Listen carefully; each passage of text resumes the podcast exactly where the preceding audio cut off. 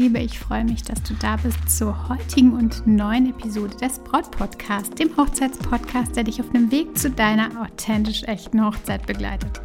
Denn deine Hochzeit gehört dir.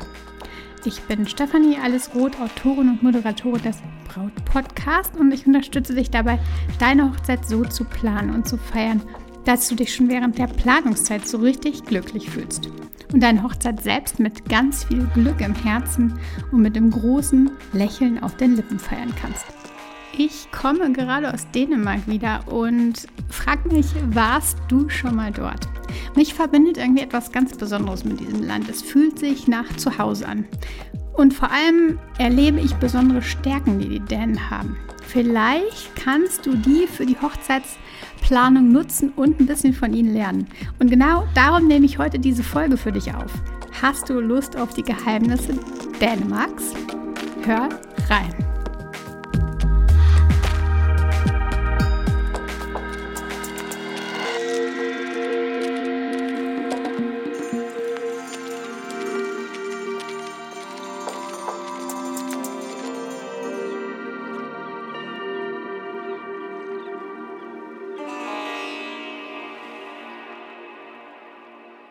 Meine Liebe, super, super schön, dass du heute zuhörst, dabei bist und dem Braut-Podcast lauscht. Ich freue mich sehr, sehr, sehr, dass du ja vielleicht die erste Folge hörst, vielleicht auch fleißige Hörerin bist, egal was du bist. Schön, dass du da bist, machst dir gemütlich und lausche der heutigen Folge, denn ich habe ja schon ein bisschen angekündigt, ich komme gerade aus Dänemark wieder. Wir sind dort einige Tage gewandert und hatten danach noch ein kleines Tiny House gemietet und es richtig genossen. Dänemark ist sowieso für mich etwas ganz Besonderes. Man könnte sagen, ich bin made in Denmark. Und ich fühle mich einfach sehr, sehr wohl dort. Ich habe auch in diesen Tagen, wo ich jetzt dort war, wieder einige Eigenschaften bemerkt, die total besonders sind, finde ich. Das sieht natürlich jeder anders. Ich rede heute aus meiner ähm, Erfahrung und teile genau das mit dir. Und vielleicht kann genau das für dich super wertvoll sein, denn die Eigenschaften und Tugenden, äh, die Gedanken, all das, ähm, wenn ich mir da so Gedanken drüber mache, ähm, ja, dann fiel mir einfach ein in dem Moment, ähm, als ich das nochmal so Revue passiert habe lassen und ähm, ja überlegt habe, was waren so die, die Dinge, die da so liefen in den letzten Tagen. Ähm, da fiel mir so ein, ich glaube, das wäre Futter für eine Braut-Podcast-Episode. Und genau deswegen ähm, teile ich genau das mit dir, weil ich auch glaube, dass da viel, viel Wertvolles für dich drin ist. Also, ähm, ja, lass uns so richtig reinstarten in diese Episode und ich freue mich sehr, sehr, sehr drauf. Warst du schon mal in Dänemark? Wenn ja, dann ist dir vielleicht eins aufgefallen. Dänen sind tatsächlich extrem höflich freundlich und hilfsbereit. Untereinander, aber ich habe auch die Erfahrung gemacht, ähm, mir gegenüber, Ausländern gegenüber. Ähm, und sie sagen richtig oft Danke, also Tack. Und begrüßen sich auch ständig, ähm, selbst wenn sie sich fremd sind. Also da gibt es dieses Hallo, ähm, das ist da völlig normal. Also einem Fremden Hallo zu sagen, wenn man sich trifft und auch mal lächeln dazulassen. Klar, es gibt immer Ausnahmen, ähm, aber wenn ich am Elbstrand spazieren gehe hier in Hamburg, werde ich im Normalfall nicht von den Menschen um mich herum gegrüßt. Und während unserer Zeit in Dänemark, auch während der Wanderung, fiel es mir immer wieder auf. Es wurde einfach ja, von jeder äh, Seite, der da vorbeikam, ähm, einem ein Hai entgegengebracht. Egal, ob es der Mann war, der irgendwie seinen Rasen gemäht hat und der tatsächlich dann sogar gewunken hat, oder die Familie, die mit dem Fahrrad an uns vorbeikam. Hi Zumindest das und dann ein Lächeln, das war echt an der Tagesordnung. Und das kenne ich auch tatsächlich aus der Vergangenheit. Ich glaube, hier geht es um eins, nämlich um Zusammenhalt. Mit einer Begrüßung verbindet man sich ja irgendwie direkt miteinander und man fühlt sich gesehen und dann auch irgendwie gut. Also wenn dir jemand dich begrüßt mit einem Lächeln oder ähm, dir ein Grußwort entgegenbringt, dann fühlt sich das für uns ja sehr, sehr gut an. Und man verbindet sich damit irgendwie mit dem Menschen. Und damit steigt, so denke ich, auch das Glücksbarometer.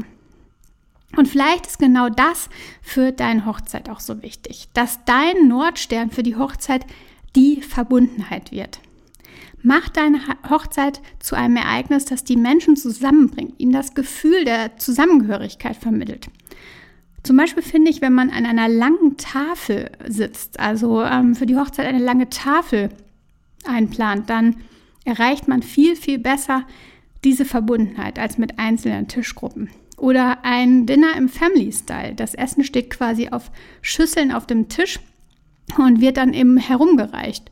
Auch das verbindet. Da entsteht ein Zusammenhalt, eine Einheit und das leben die Dänen eben ganz, ganz groß. Unter anderem auch übrigens mit ihrer Fahne, der Dannebrog, die du in Dänemark echt überall findest. Da gibt es sogar Regale im Supermarkt, die voll sind von Kerzen, Wimpeln, Buntstiften, was weiß ich, in Rot und Weiß.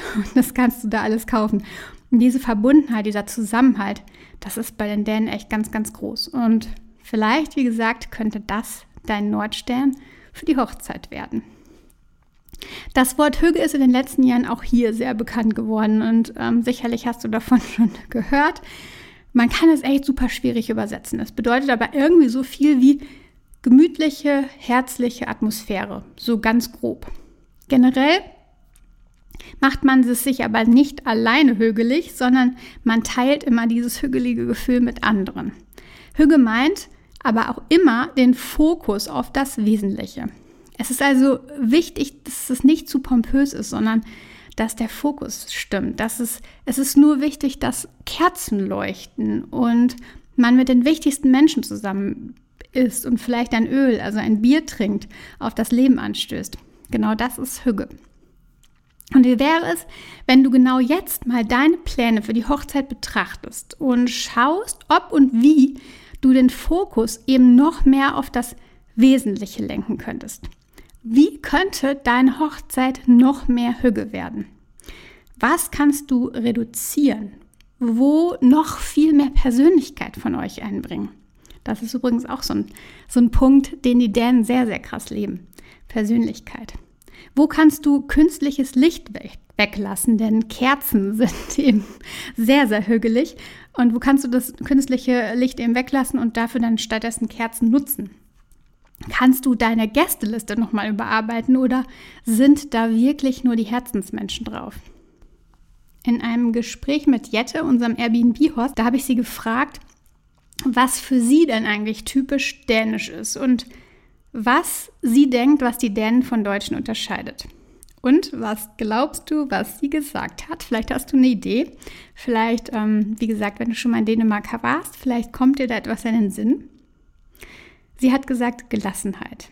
Die Deutschen sorgen sich schon immer, obwohl es noch gar keinen Grund dazu gibt.